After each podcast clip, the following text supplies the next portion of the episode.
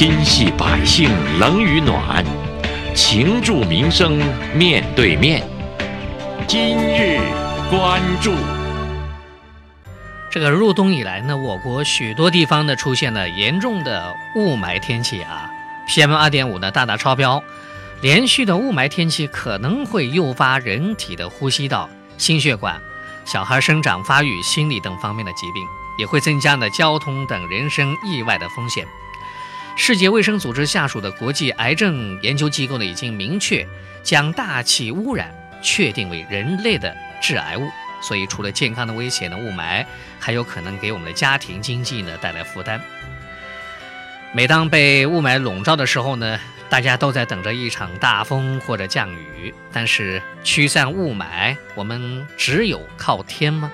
面对雾霾的危害，我们又该如何给家人提供更多的保障呢？为此呢，鼎文在这里请教了挖财社区的理财师易晓。易晓表示啊。我们必须要正视雾霾给我们带来的威胁，尽早的制定雾霾下的家庭保障计划。那面对雾霾的肆虐，我们该如何制定家庭的保障计划呢？挖财社区理财师易晓说啊，我们可以从这样几个方面来综合考虑。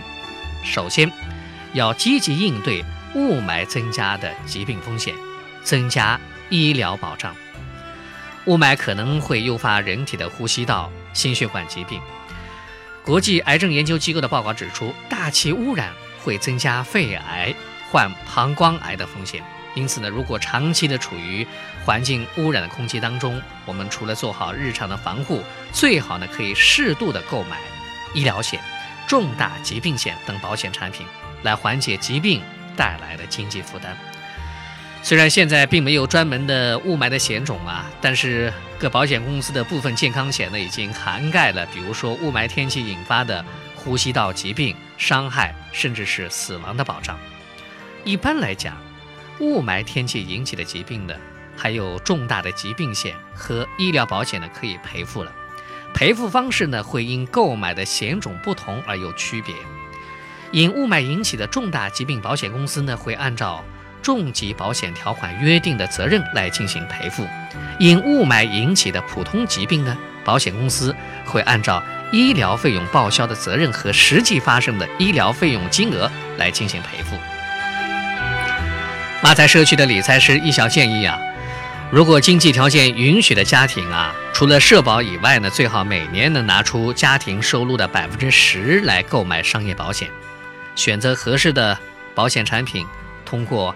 以小博大的方式呢，给自己和家人提供全面的财务保障。接下来呢，要跟大家说第二点啊，雾霾引发的意外风险也不容忽视啊。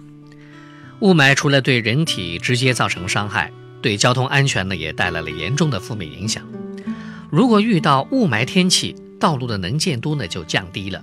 不仅会影响大家的出行，也会影响行车的安全。对此呢，挖柴社区的理财师一角表示，针对这样一种意外风险的增加，可以通过购买意外保险，为出行的增添几分保障啊。所以一小建议可以选择保费低、保额高的消费型的意外险。另外呢，如果家庭车辆的使用频率是比较高的，最好可以提高车辆的第三责任险的保额。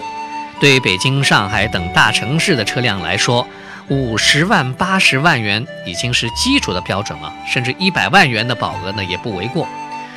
以一辆三十万元的家用轿车为例，五十万元额度的三责险与一百万元的三责险相比呢，一年大约是仅仅贵出约五百元的保费。所以投保的时候呢。不要吝啬第三方责任险的投入啊！那第三点要想说的是，逃离雾霾也要考虑经济的效益。呃，因为对雾霾的忧虑，很多家庭都希望可以选择逃离雾霾的住所啊，所以越来越多的家庭考虑在郊区和一些空气比较好的海岛、三四线城市置业。很多开发商呢，也开始大力的推广养老地产。但是对于普通家庭来讲呢，一套房子很可能就是一生的积蓄，而郊区和养老地产很可能因为配套设施问题最后呢成了摆设。所以，即便是为了逃离雾霾，购房呢还是得慎重啊。因此呢，挖财社区理财师易晓表示啊，从经济效益考虑，选择交通便利、有学区的房产依然是最合适的。如果考虑到环境的因素，选房的时候呢，可以考察一下楼盘附近有没有工厂啊，还有供热的站点啊等等这样一些污染源，尽量选择容积率和绿地率高的小区。